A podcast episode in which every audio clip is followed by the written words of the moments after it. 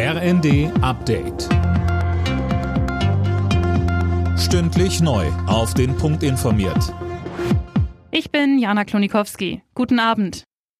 Die Länderchefs fordern von der Bundesregierung einen Energiepreisdeckel, beispielsweise für Strom und Gas.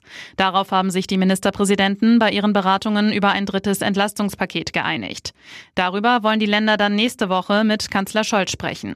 Außerdem sollen aus Sicht der Länder untere und mittlere Einkommen zielgenau entlastet werden. NRW-Ministerpräsident Wüst. Wir müssen über Entlastungen auch der Pendler sprechen. Auch da waren wir uns einig. Und wir müssen die vielen kleinen und mittleren Unternehmen stärker entlasten, die besonders unter den hohen Energiekosten leiden.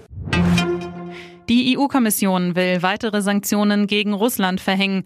Unter anderem soll es einen Preisdeckel für russisches Öl geben. Der wird aber schwierig durchzusetzen. Ungarns Regierungschef Orban hat ein Ende der Sanktionen gegen Russland gefordert.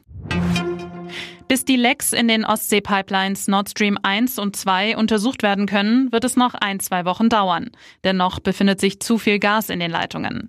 Viele machen Russland für die Lecks verantwortlich. Markus Keim von der Stiftung Wissenschaft und Politik sagte dazu bei Phoenix. Das würde sich auch politisch ins größere Bild fügen, dass die russische Seite in den letzten Jahren ein ausgeprägtes Interesse entwickelt hat an der sogenannten kritischen Infrastruktur Meeresboden. Da ging es vor allem um Telefonleitungen, Internetleitungen. Und äh, gang und gäbe ist es eben auch, dass die russische Marine eben in diesem Kontext in die Hoheitsgewässer von anderen Staaten eindringt. Von daher würde auch das passen. Aber das ist zum gegenwärtigen Zeitpunkt sehr spekulativ.